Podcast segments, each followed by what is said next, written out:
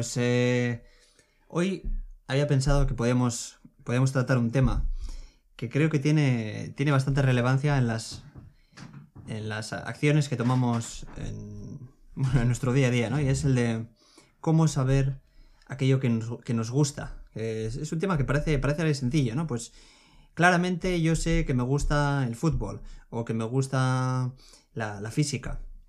Pero ¿hasta qué punto eso es así? ¿Hasta qué punto confundimos eh, el gusto apasionado real, intrínseco, con el con cogerle el gusto a algo, ¿no? O, eh, muchas veces creo que, podemos, podemos confundirnos y esas confusiones, el no tener claro o el pensar que nos gusta algo cuando no nos gusta en realidad, puede derivar en, en consecuencias mayores, ¿no? Como por ejemplo dedicar nuestro tiempo a, a, cuestiones que, que, realmente pues eh, no son valiosas por sí mismos, no uh, y es, tiene unas repercusiones tremendas, ¿no? Sí, de hecho la distinción, la distinción fundamental la acabas de establecer tú entre la, entre la de adquirir un apetito y, y, tener un apasionamiento genuino por una actividad. Además que vienen marcadas vocacionalmente, que es algo casi innato y hay unas tendencias muy, muy, muy visibles desde pequeño, ¿no? Entonces hay mucha gente pues poniendo ejemplos, ¿no? Que uh, uno, uno puede tener una sensación placentera derivada de la resolución exitosa de un problema matemático, pero de ahí no puede colegir que le encantan las matemáticas, ¿no? Hace falta algo más.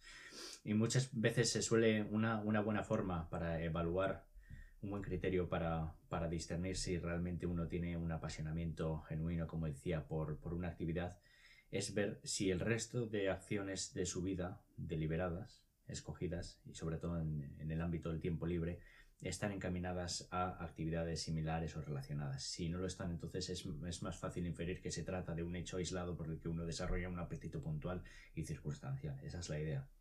Ese es un, buen criterio, ¿no? El de uh, ver, ver qué haces en tu tiempo libre y si de algún modo está conectado con esas actividades que, que crees que te gustan. Y luego también otra, otra pregunta que uno se puede hacer es la de, bueno, imaginemos que ahora te toca la lotería o que tienes todo el dinero del mundo, harías lo mismo, harías esta actividad.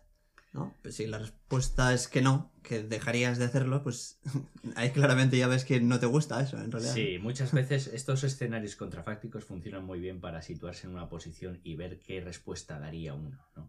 Entonces, si uno tiene todas sus eh, necesidades eh, cubiertas, eh, toda la, la manutención, todo, todo el, el, bienestar material, no tiene que ocuparse de aliviar preocupaciones del día a día, entonces, ¿qué haría uno?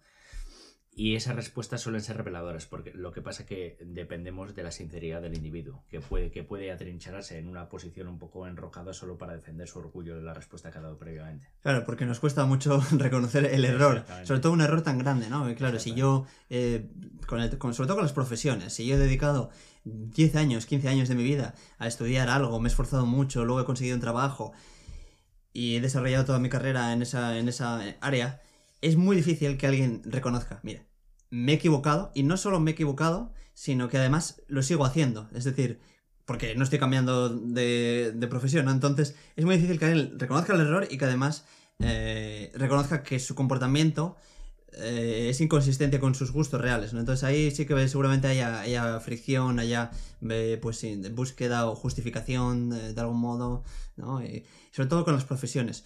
Y mm, es que el tema de las profesiones es, claro, es, vital, ¿no? Porque uno destina pues la mayor parte de su tiempo disponible en el, pues, en el trabajo, en la actividad laboral. Entonces, eh, seguramente sea uno de los eh, de las cuestiones más más, más claves, ¿no? Y, la, y, el problema es que uno cuando, cuando es joven, cuando es adolescente, pues tampoco sabe lo que le gusta precisamente porque tampoco ha tenido exposición a muchas eh, cuestiones y es muy difícil que, que alguien eh, claramente ya tenga una vocación definida. Aunque es cierto que parece que hay ciertas tendencias o disposiciones, ¿no? Y que eh, algunas personas, incluso ya desde jóvenes, eh, manifiestan el, el, interés hacia algunas disciplinas. Podemos ver a, a, niños ya que están, están dibujando cómics o y que se ve que, que, eso tendencialmente pues les, se les da bien, les gusta. Y, eh, y, sí que en muchas ocasiones se puede apreciar esas tendencias que, que lamentablemente suelen ser suprimidas, sobre todo las relacionadas pues con, con el arte, con la belleza, con estas profesiones que se consideran más, eh, pues, poco remunerativas y suelen ser suprimidas o bloqueadas por, por las autoridades, las autoridades de, poder más directo, ¿no? Eh, ah, y, claro, muchas veces eh, estas personas tienen un gran peso en, en, no sé, en, las decisiones de los jóvenes. Entonces, uh, cómo el factor económico interrumpe o bloquea eh, pasiones genuinas. Es uno de, bueno, de, los principales temas, ¿no? Mira, en el frenetismo de tu, de, tu, de tu deposición has abordado o has mencionado cuatro temas que son interesantísimos y que requieren una gran exploración. sí, hay que ir desgranando. No, no, soy capaz de conectar tan rápido de esa forma, es asombroso. Has mencionado puntos interesantes. Primero, eh, la dificultad, la resistencia psicológica que se produce en el reconocimiento de que uno ha errado porque indica, puede ser indicativo de un socavón en la capacidad cognitiva de autoconocerse a sí mismo, ¿no? que no tiene que ver meramente con la introspección. Eh, segundo, los problemas de la, del descubrimiento de la vocación relacionados también con la influencia de los docentes, eh, la influencia paterna, etcétera, sobre todo desde, desde, la infancia, ya en la pubescencia, luego ya adolescencia y, demás, en el periodo escolar, digamos. Eh, luego la, la, relación entre las disposiciones y las manifestaciones de las mismas. Y aquí una distinción que me gusta establecer siempre entre yo no, tengo clara la, relación de implicación entre si uno es, eh, eh, hábil, eh, diestro, tiene pericia en una materia, entonces le gusta o si le gusta, entonces es probable que sea bueno en ella. Esa es una, conexión bidireccional que tendríamos que establecer mejor. y, había, había un, cuarto tema Luego hay casos raros, ¿no? Antes de...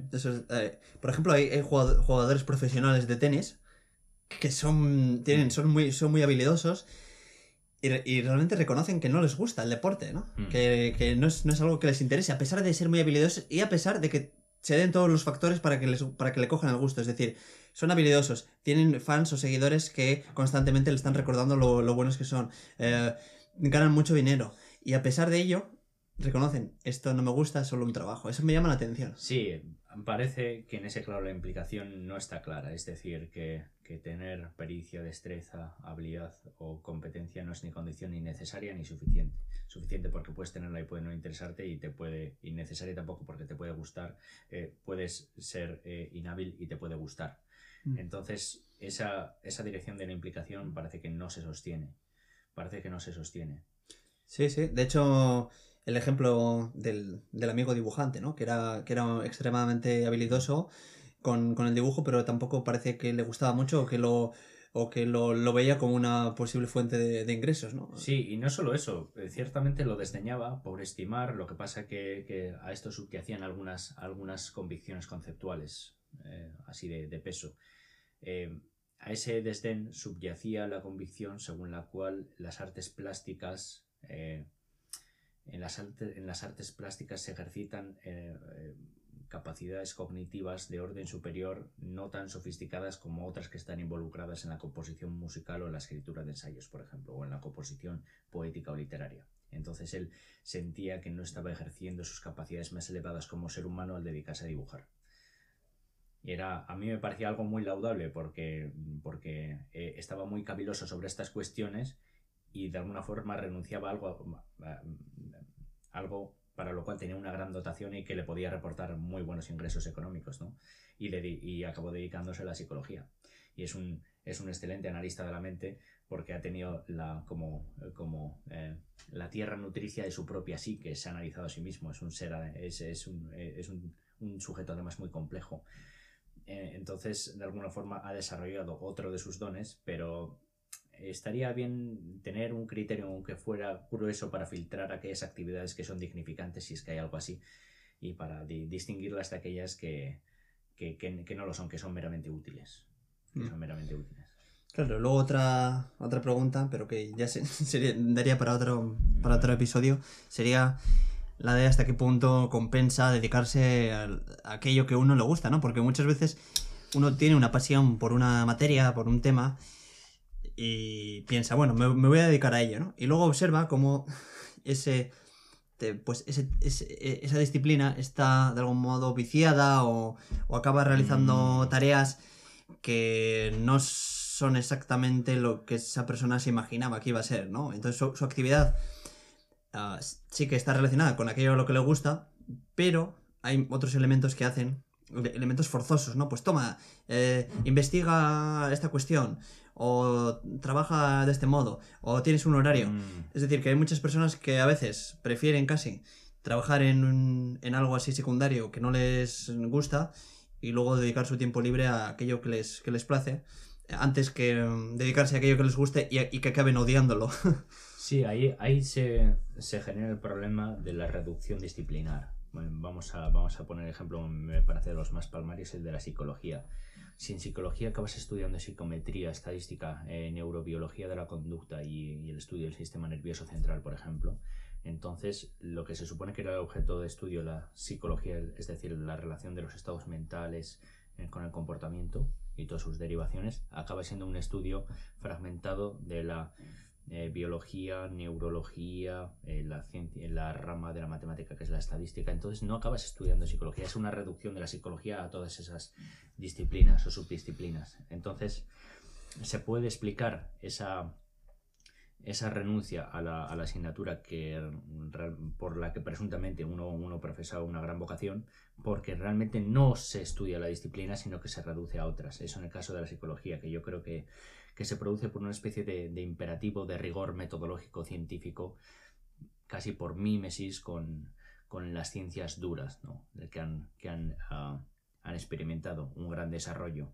han tenido una gran impulsión y encima han tenido unos resultados eh, unos resultados excelentes, pues yo creo que, que, se quiere hacer como esa transposición de los métodos de las ciencias naturales a las ciencias sociales y humanas y es un graso error.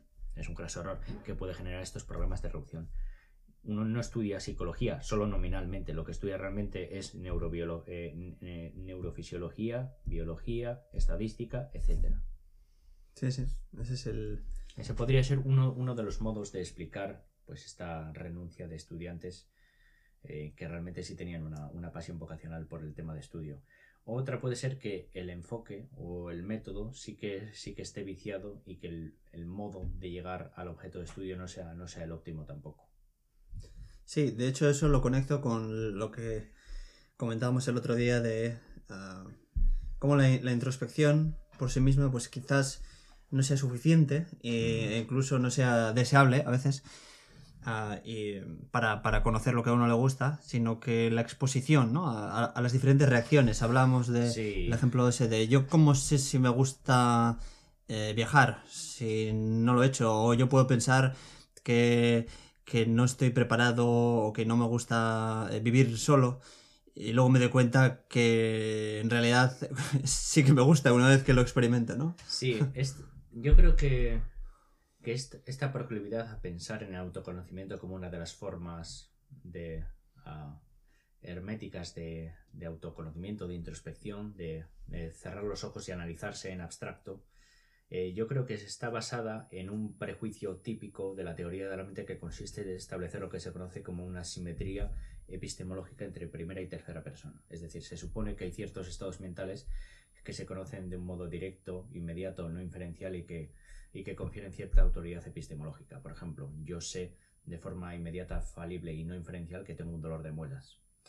Y sin embargo, si tú tienes un dolor de muelas, yo tengo un acceso mediato, no inmediato, inferencial, porque infiero que tienes un dolor, por ejemplo, de tus reportes verbales, cuando tú me dices, yo te atribuyo sinceridad y me dices tengo dolor y veo unas muecas de dolor y veo que compruebo, por ejemplo, que adoptas la determinación de ir al dentista. Entonces, se supone que hay ciertos estados mentales, como los dolores, algunos estados que se conocen como fenomenológicos, a los que yo tengo acceso directo, en mi caso, pero acceso indirecto en el caso de tercera persona. De ahí la simetría entre primera y tercera persona. Entonces, se asume, erróneamente, de que todos los, que todos los estados mentales, incluidos rasgos del carácter, intenciones, propósitos, gustos, etc., eh, permiten este tipo de acceso privilegiado acceso privilegiado que no se produce con otro tipo de propiedades. Por ejemplo, yo sé algunas propiedades como magnitudes físicas, eh, yo sé lo que peso porque me monto en una báscula y lo veo, pero tú podrías pesarme también. No tengo un acceso privilegiado a propiedades como mi peso o mi altura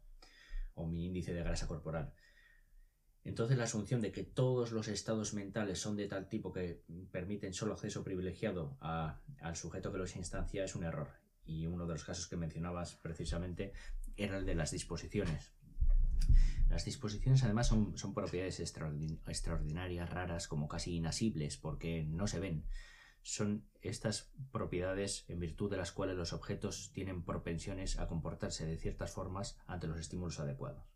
Entonces, hay disposiciones en todos los estratos de la naturaleza, desde las disposiciones, por ejemplo, de las partículas elementales de tener masa y de atraerse o repelerse unas a otras, o la disposición de tener carga eléctrica negativa, o eh, la disposición, por ejemplo, de una banda de ser elástica, es decir, si uno, si uno ejerce una fuerza en, en direcciones opuestas, entonces se elonga y luego vuelve a su posición inicial.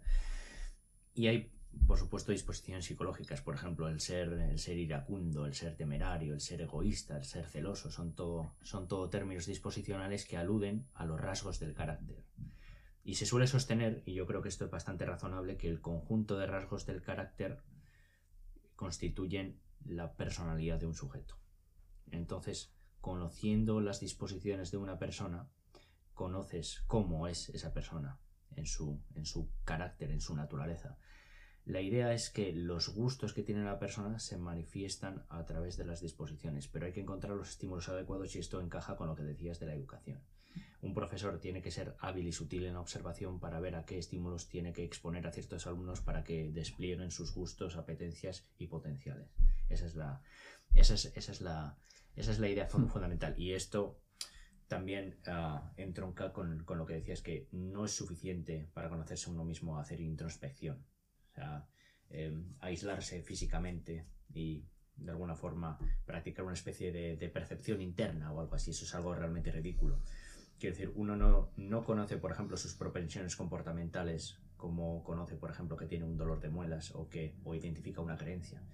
Tiene que comprobar sus reacciones, tiene que exponerse a los entornos y ambientes adecuados para ver cuáles son sus reacciones. Eso es importante. Entonces, comporta cierto rasgo experimental, que es a lo que vamos. Uno tiene que tiene que uno tiene que probar, tiene que conocer distintas disciplinas y tiene que, sí, tiene que, ya digo, exponerse en ciertos contextos para, tener más, más bases de, juicio, para tomar una decisión tan trascendente como es esta, ¿no? Sí, yo creo que a veces no se, le da la importancia que tiene a la, a la, exposición en sí. Hmm. Es decir, ¿cómo me va a gustar a mí el tenis si hmm. no me he expuesto nunca a él? Hmm no he visto, no solo los que no me he expuesto, sino que quizás he visto algún partido, pero no, sabía muy bien cuáles eran las reglas. Mm. Casualmente he visto uno así al azar y me ha parecido un poco pesado. Entonces, en función también de cómo sea esa exposición, lo agradable que sea la introducción al tema, pues el ejemplo del tenis, pues recuerdo que, que eh, yo comencé pues viendo, viéndolo, ¿no? Eh, partidos de, algún, algún partido de Nick Kyrgios que era así como un jugador peculiar, entonces eso hace que pues que uno se interese, ¿no? También así directamente y que se vaya adentrando, ¿no? En ese, en ese mundo, de, en este caso del tenis. Gracias a una aproximación también agradable, eh, atractiva. Y luego poco a poco pues también vas conociendo más y cuanto más conoces pues más te puede gustar eh, un deporte o una materia o lo que sea. Lo mismo con la historia o, mm. o, con otras cuestiones. ¿Cómo te va a gustar si por ejemplo la aproximación ha sido brusca o ha sido... Eh, sí, ha sido forzada, ¿no? A veces. Sí, aquí también eh, habría que añadir dos puntualizaciones, hay que matizar un poco. No, huelga añadir que no estamos, eh, no estamos exhortando a la gente o no estamos sugiriendo que sería deseable exhortar a la gente, por ejemplo, a exponerse de forma indiscriminada y arbitraria a nuevos estímulos, por ejemplo, a la gente que le gusta viajar un poco de forma vacua, ¿no? Es algo que yo denuestro bastante. Y en, en referencia, en referencia a la estimulación, lo interesante es tener una muestra inductiva de un tamaño suficiente y de un rango apropiado, es decir, que uno conozca en variedad y en número suficiente para, pronunciarse de forma justificada, ¿no? porque uno puede cometer errores de precipitación en el juicio.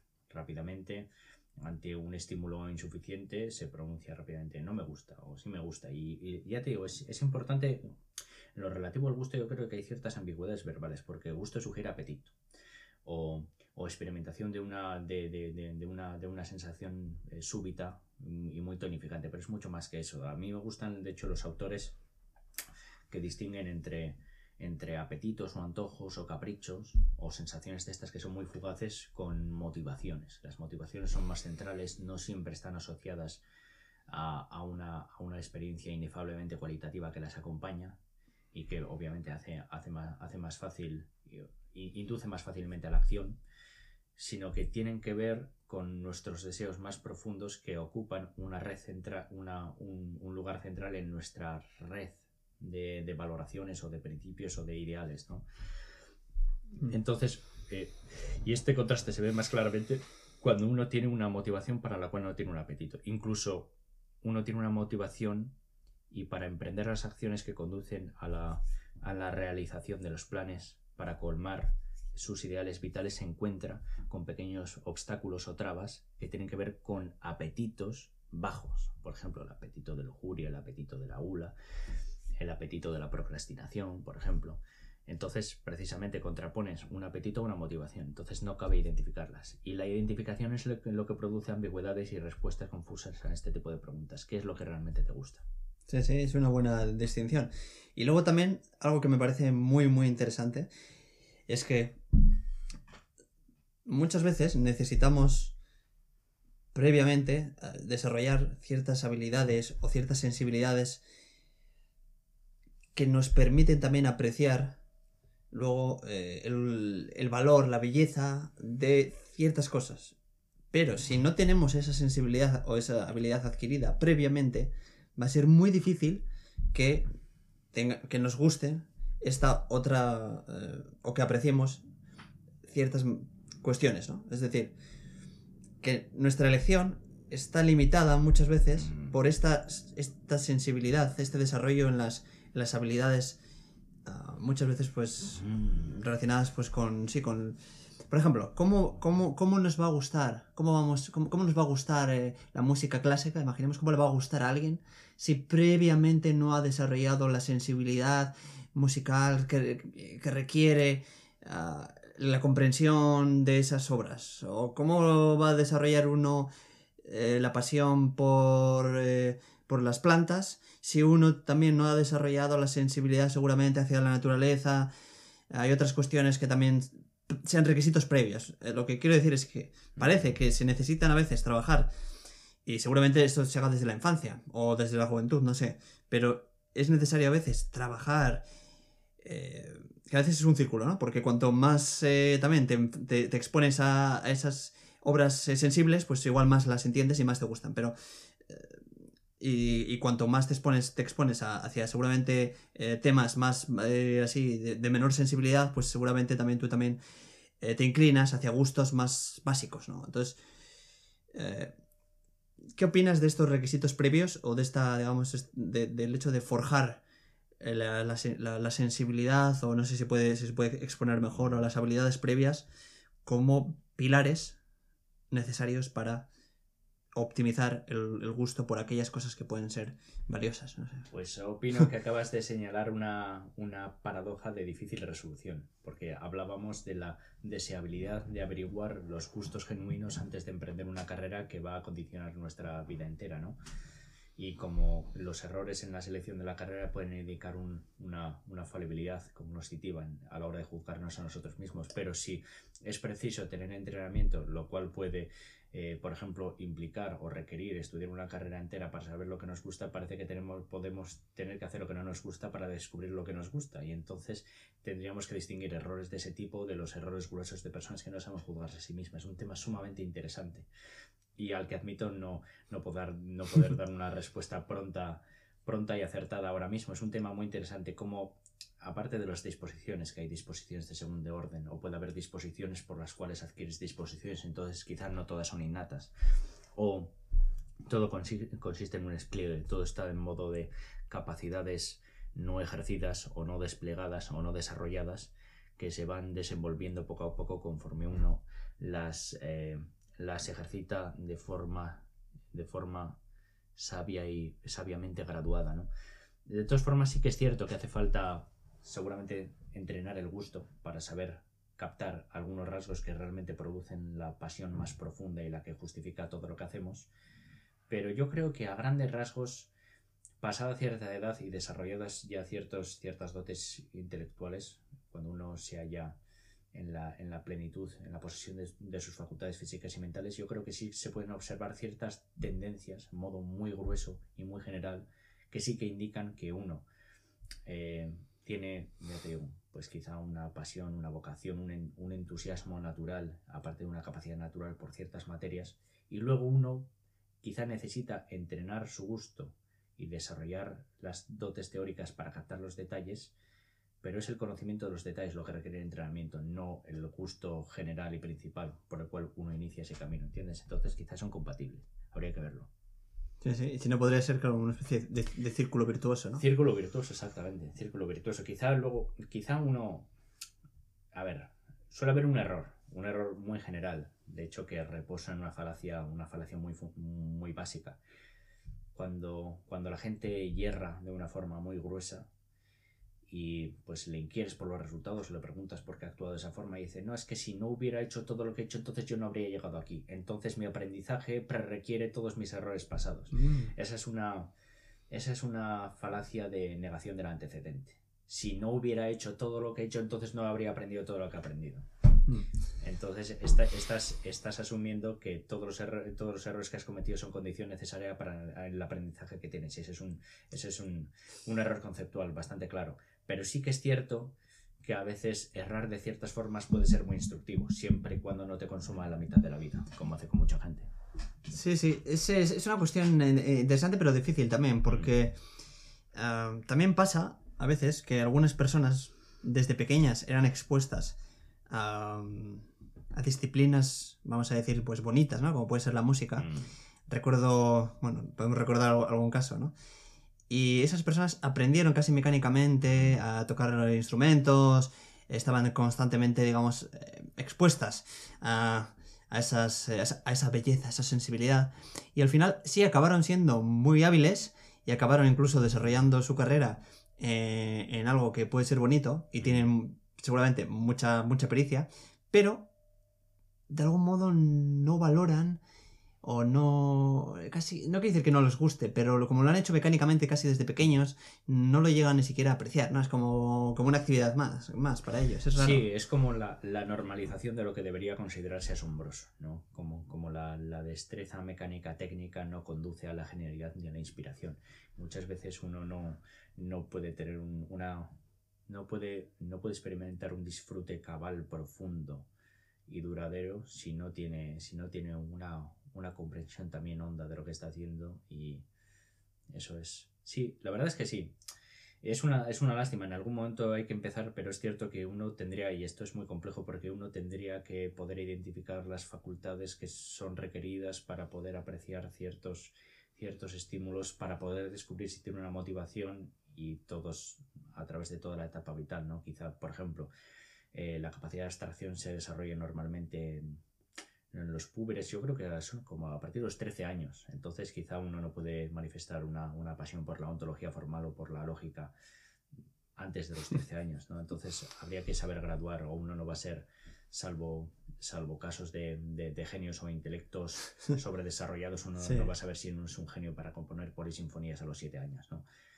Entonces tendría que haber una reforma del sistema educativo basada en, basada en conocimiento objetivo y bien testado. Eh, a qué edades y en qué grado y bajo qué dosis someter a los alumnos a ciertos estímulos, porque muchas veces en la educación reglada y normativa se expone a los alumnos, por ejemplo, al seguimiento de un temario muy denso sin ningún propósito y sin ningún resultado. También no dan, no, no dan gran rendimiento, ¿no? Por ejemplo, estudiar la célula, la estructura interna de la, de la célula, el aparato de Golgi, las, las mitocondrias. No sé hasta qué punto los, los, niños están receptivos a ese tipo de información, además repetida mecánicamente por los profesores, que no, no nos olvidemos, los profesores son todos especialistas en su campo, pasan de la carrera una oposición al instituto y entonces imparten la disciplina que han absorbido directamente de la universidad a niños de 6 a 12 años. Entonces yo creo que hay un, hay un error de perspectiva a la hora de juzgar eh, cómo debería estar configurado el temario, la periodicidad, la frecuencia, el tipo de información y el modo de presentación. Sí, y luego que muchas veces los estudiantes más destacables o brillantes eh, académicamente son derivados hacia las eh, materias pues de técnicas, ¿no? y, los estudiantes con peor, peores cualificaciones son derivados hacia las materias hacia las ciencias sociales, ¿no? Y al final entonces se, genera, se genera esa, arbitraria eh, distinción por el cual personas que, eran brillantes incluso, yo recuerdo algunas que eran, eran brillantes en, en historia, en, en, temas que les gustaba, por ejemplo, la historia y que eran, eran muy buenas. Y, fueron, fueron derivadas hacia las ciencias, donde han sido pues personas, bueno, eh, no puedo decir mediocres, pero sí que tampoco han hecho nada especial y que al final pues reconocen muchas veces que, que en realidad tenían esa, ese interés. Eh, porque curiosamente a mí me llama la atención, y esto a ver si es algo mío, que en la mayoría de casos de personas con las que he hablado, las personas tienen tendencias humanistas, en realidad. Es decir, eh, pocas veces me he encontrado con personas que hayan estudiado, por ejemplo, historia y digan, a mí lo que me hubiese apasionado es mm. la arquitectura. normalmente yo me suelo encontrar con personas que me reconocen que en realidad lo que les gusta son eh, las disciplinas humanísticas, o bien la música, o bien el arte, o temas relacionados con, con, con lo bello, mm. con, con lo bueno. Casi siempre suele ser así, ¿no? No sé. Sí, este, este es un tema, un tema tan que podría ser tan rico en frutos para la reflexión que tendríamos que abordar en otro podcast, pero me gustaría hacer un comentario alusivo a lo que acabas de decir. Eh, y es que sí que sí que es cierto, estaría bien poder identificar un criterio si lo hay para saber qué es lo que hace apta una carrera para tener una pasión motivación, una pasión vocacional por ella. Quiero decir, si hay carreras que quizá no son aptas para, para suscitar el entusiasmo perenne de, un estudiante que le dedica toda la vida, al margen de, utilidades, de, pues de la necesidad de aliviar, preocupaciones económicas, laborales, etc. Eh, sí, que, sí que es cierto que hay un prejuicio valorativo, eh, remitiéndome al tema anterior, hay un prejuicio valorativo según el cual los alumnos más dotados eh, tienen que derivarse eh, sistemáticamente a las carreras de ciencias porque éstas rinden fruto y comportan una utilidad. Entonces uno, uno de alguna forma que retribuye a la sociedad por la inversión que la sociedad ha tenido con él. En el, parece que uno tiene que restituir esa, esa inversión. Entonces, la educación tiene que rendir frutos y uno tiene que insertarse en el mercado laboral como respuesta a todo lo que se ha invertido con él en su juventud, en la educación. ¿no? Entonces, sí que existe un prejuicio valorativo. Los aptos son los de ciencias y, de hecho, mm, evidencia de esto es que hay un adjetivo, eh, un adjetivo humorístico para referirse a los estudiantes de letras, letrasados. no lo conocía. Sí, es muy buena, letrasados, ¿no? Hay, hay se, ah, se expresa muy bien este perjuicio valorativo según las, según las cuales, primero, las personas de letras son las personas que son incapaces para seguir un camino de especialidad científica, científica tecnológica, y entonces se tienen que conformar con las letras, es lo que queda para los fracasados. Y segundo, que, que las, las letras, eso están asociadas por un lado a la estulticia, el segundo, como una especie de conformismo, bueno, pues es la consolación para que queda los que no valen de, eh, para, las ciencias y que no es, no es algo que sea estimable en sí mismo, ni estimable ni útil. Pero resulta que las carreras puramente humanísticas son las que se relacionan con todo aquello que realmente inquieta a los hombres y muchos confiesan a posteriori, después de, haber, de haberse malogrado toda su vida, y comportan, comportan o exigen, mejor dicho, exigen capacidades que no son comunes, no, son comúnmente detectables en los hombres. La capacidad literaria de composición musical, las artes plásticas, no es nada fácil. no es nada fácil. Entonces, ni son fáciles, ni son inútiles, y son encima valiosas. Sí, y no, lo, lo, interesante de esto es que em, puede ser como, como una especie de compensación, ¿no? es decir, esas personas que han sido discriminadas, entre comillas, y que han sido llevadas hacia las, hacia las letras porque tenían peores calificaciones, mm. luego obtienen la recompensa de poder adentrarse en ámbitos muy, muy, muy, muy interesantes y muy bellos. Es decir, Mm. que aquellas personas que son, sí, como menospreciadas en la juventud, luego, entre comillas, tienen la recompensa de poder conocer estas disciplinas tan bonitas que otras personas que eh, han sido recompensadas con las con la derivación hacia las ciencias, pues eh, no lo obtienen, ¿no? No sé. Sí, parece que si uno, si uno transita después de, su vida escolar y digamos que, siguiendo con el ejemplo, uno tiene una promesa de, de una dicha eterna en el paraíso dedicándose a asuntos inherentemente buenos y se dedica a las letras y uno tiene un castigo eterno en el averno por haberse dedicado a, disciplinas meramente instrumentales, que les, les reportan los medios del bienestar material, del mantenimiento, de la preservación, de la adecuación a la vida, pero sin aquello que justifica esa adecuación a la vida. Entonces es procurarse de los medios para vivir, para dedicarse a aquello que conduce a la obtención de menos medios, pero nunca se dedican al fin. Y luego son esas personas que de alguna forma han fracasado, que confiesan en las postrimerías de la vida o a posteriori o después de, mucho tiempo, cuando ya el daño es irreparable, que lo que realmente les gustaba a ellos o a lo que se habrían dedicado o si no hubieran tenido presiones paternas o si no hubiera habido requisitos o si no hubieran tenido que levantar a su familia, etcétera, se habrían dedicado a lo que realmente les gustaba. Entonces hay o bien un problema de honestidad intelectual con uno mismo, o bien un problema de debilidad ante la, influencia social ejercida por, eh, desde algunos sectores, o bien falta de autoconocimiento. En cualquier caso, error por parte de los científicos. Sí, sí. Y no sé, es, es, es curioso porque luego parece que, que antiguamente, ¿no? Pues eh, había más, más apetito por, por ciertas disciplinas que eran, entre comillas, inútiles en una época en la cual parece que era más fácil inclinarse por, por el- lo económico. Es decir, en una época anterior donde todo el mundo pues mal vivía, parece que uno tendría más, más posibilidades de inclinarse hacia profesiones más técnicas, ¿no? Imaginemos antiguamente cuando era muy difícil conseguir eh, dinero, había que sobrevivir. Entonces, pues parece que ahí es precisamente en esa época anterior donde debería haber muchas personas dedicándose a, a lo técnico y pocas a lo, digamos, no, no, no, no valioso o no, a lo, no, no instrumental. Eso es, no instrumental.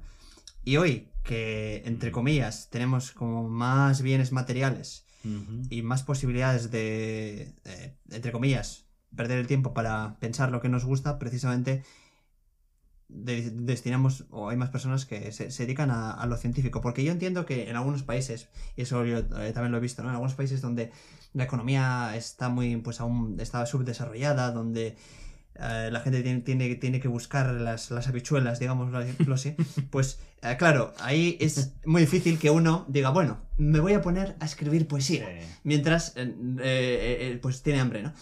Entonces, claro, ahí sí puedo entender que surjan o que se fomenten las disciplinas técnicas. Uno necesita ser, tener una buena pericia o ofrecer algo en el mercado que sea valioso, con lo cual, pues más vale que, que desarrolle esa habilidad.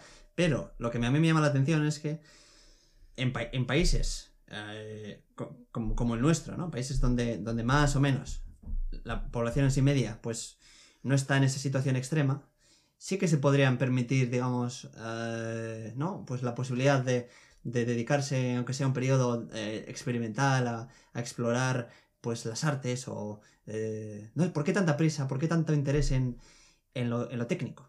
Sí, No sé. acabas de señalar otra magnífica paradoja que revela, revela defectos no poco preocupantes de los eh, de, las imperantes en las sociedades actuales, sobre todo en las, sociedades muy desarrolladas en las que hay cierto grado de bienestar material, económico, de, de desarrollo tecnológico, ¿no? Es cierto que cuando más podemos dedicarnos a las actividades autotélicas, literalmente, me, me gusta esta palabra porque está compuesta, viene del telos, del fin, auto, o actividades que son fines en sí mismas, ¿no? Las actividades autotélicas. En lugar de. En lugar de eh, depositar todo el peso, todo el peso de las actividades meramente triviales o que son medios para medios o meramente instrumentales o prácticas, depositar todo el peso, digo, en la tecnología, quizá en robots, en eh, y, dedicarse a los asuntos que realmente ennoblecen la vida y enaltecen al ser humano, a lo que se dedica, a lo que se, se tiende a magnificar la importancia de las competencias puramente técnicas de estas carreras eh, como la ingeniería, la arquitectura. Y es curioso porque el resultado de esto es que se tiene una visión misérrima, pobre y, hueca, superficial de lo que constituye una vida buena. Pues una vida buena para una persona que tiene resuelta la vida, pues es eh, hacer un viaje instalarse en un hotel de cinco estrellas, en una playa, hacerse buenas fotos, tener buenos ordenadores, esta clase de cosas, ¿no? Entonces es cierto que hay, que hay una confusión de medios y fines de la que adolecemos hoy precisamente cuando tenemos más medios para procurarnos las condiciones ideales para pensar mejor. Es una paradoja magnífica, muy bien señalada, por cierto. Sí, un poco torpemente, pero bueno, ha quedado claro. No, no, no, está bien, está bien, está muy bien. Ha, quedado claro, ¿no? esa, esa, paradoja, ¿no? Que precisamente ahora, que es cuando más podemos... muy bien, muy bien señalado. Me llama la atención. No lo había detectado, pero muy bien, muy bien señalado, muy bien señalado. Venía a colación, muy bien, a propósito, eso es. Quizás, no sé, quizás también puede ser pues, pues, pues porque hay cuestiones que no están de moda, simplemente.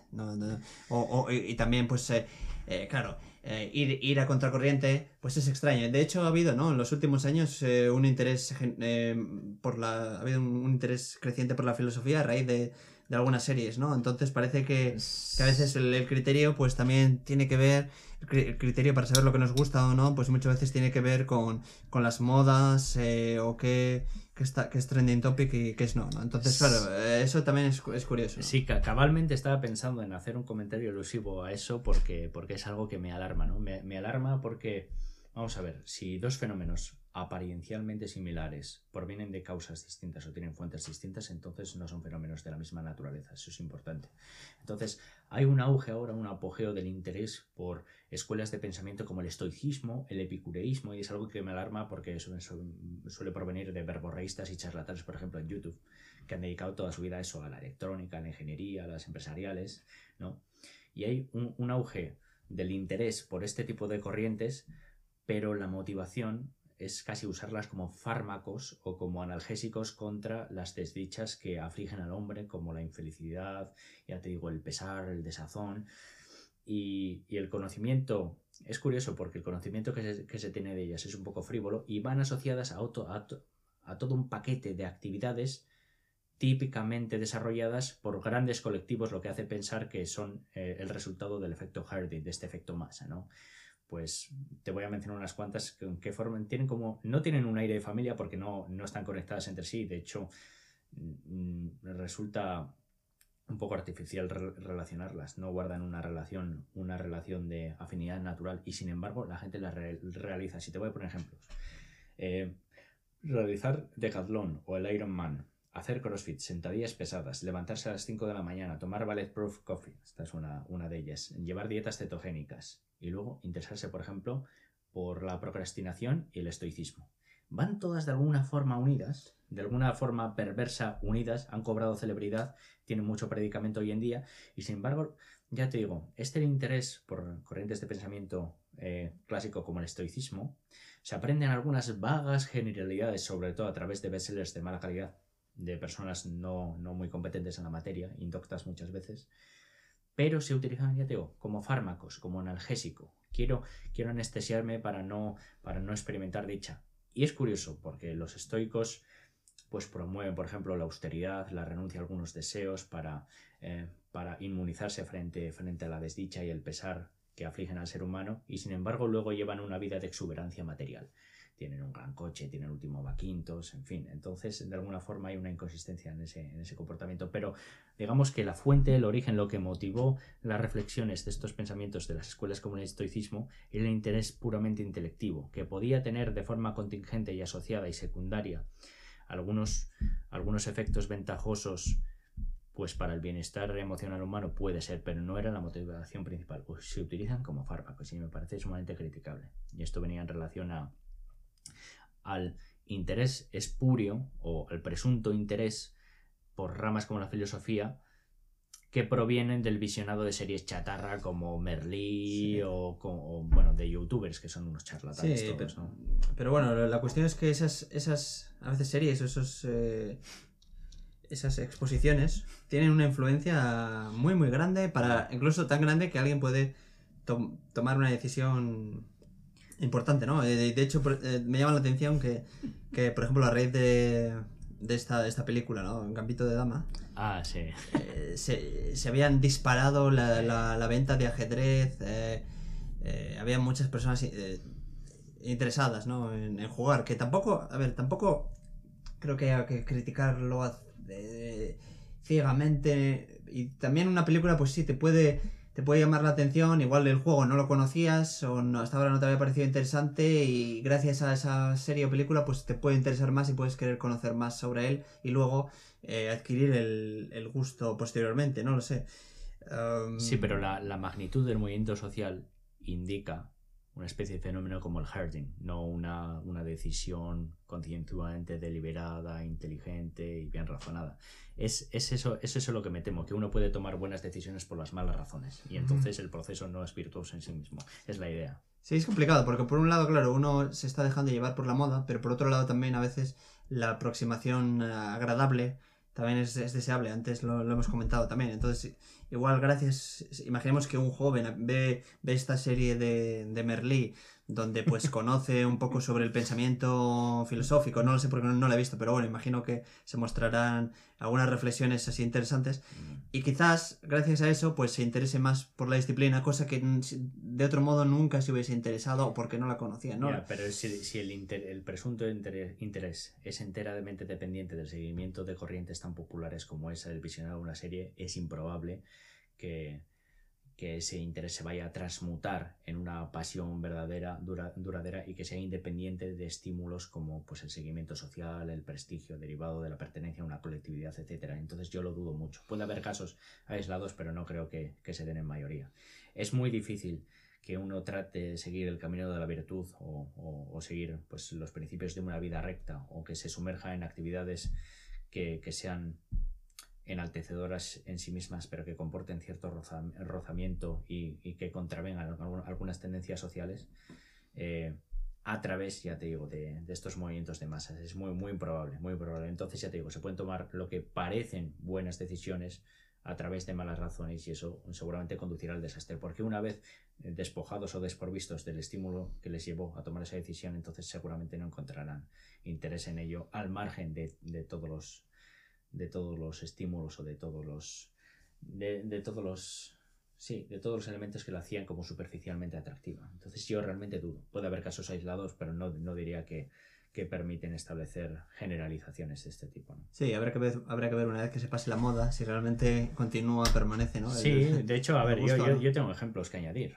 Ejemplos que añadir para, para digamos, a macular o denostar un poco a esta gente que, que, se rige por este tipo de tendencias, que sigue este tipo de tendencias. Por ejemplo, la gente puede ir ahora a la Facultad de, Filosofía y filosofía ha sido una carrera de interés muy marginal. O sea, nadie quiere hacer eh, filosofía, aparte pues por, por toda la, carga de perjuicios, ¿no? que es inútil, que no sirve para nada, etc.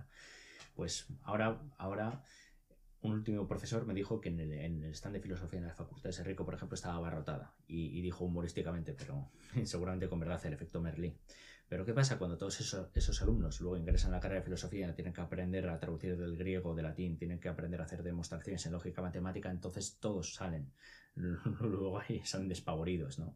Entonces esa es una buena prueba de la simetría entre la naturaleza de los motivos que te llevaron a tomar esa decisión tan grave y luego la, realidad. Todo, todo, todos los que superan el filtro y no por la inercia de, la falacia del coste hundido, ya que voy dos cursos, pues acabo la carrera. Sí. Y luego también, claro, que a veces uno, uno no sabe no sabe lo que es eh, una determinada materia, ¿no? Por ejemplo, eh, yo incluso recuerdo que, que pensaba, bueno, me gustan los ordenadores, entonces estudiaré ingeniería de telecomunicaciones. Pero no, no tenía ni idea de lo que era, ¿no? Realmente. Entonces uno también puede pensar, eh, bueno, he leído un libro sobre, sí, sobre estoicismo, con lo cual estudiaré mm. psicología, porque relacionas eh, una materia así o un, un, un, par de ideas que has, que has visto y ya piensas que todo va a ser similar. Lo mismo con, con esta serie, ¿no? Pues igual uno ha visto una serie en la cual se debaten algunas cuestiones relacionadas con la filosofía y piensan, bueno, si, voy, si hago esta carrera, seguro que todo es así. Y luego ven que solo hay una, una pequeñísima parte relacionada y hay otras muchas cuestiones que, que no son muy pesadas, que, no, que no tienen nada que ver. ¿no? Supongo que es inevitable que haya cierto desajuste entre las expectativas previas a, la carrera y luego el contenido del temario. Pero sí que estimo que sería deseable pues, que hubiera una especie de muestreo general que le permitiera al, alumno que está sopesando la conveniencia de inscribirse en esa carrera, pues hacerse una idea de, lo que se va a encontrar allí. Es cierto que se supone que bachiller tendría que servir ese propósito, no sé hasta qué punto lo hace, pero lo que, lo que a mí me parece un poco censurable hasta ridículo es que haya mucha gente que se inscriba masivamente en la, en la, carrera de filosofía basándose en una serie como Merlí. O sea, como si Merlí, la serie Merlí, que por cierto es una, es una serie más mala que el PUS, sirviera como de, de, propedéutica a la filosofía o, debiera suscitar eh, el, apetito, el apetito genuino por una carrera tan marginal como esa. Es algo muy extraño.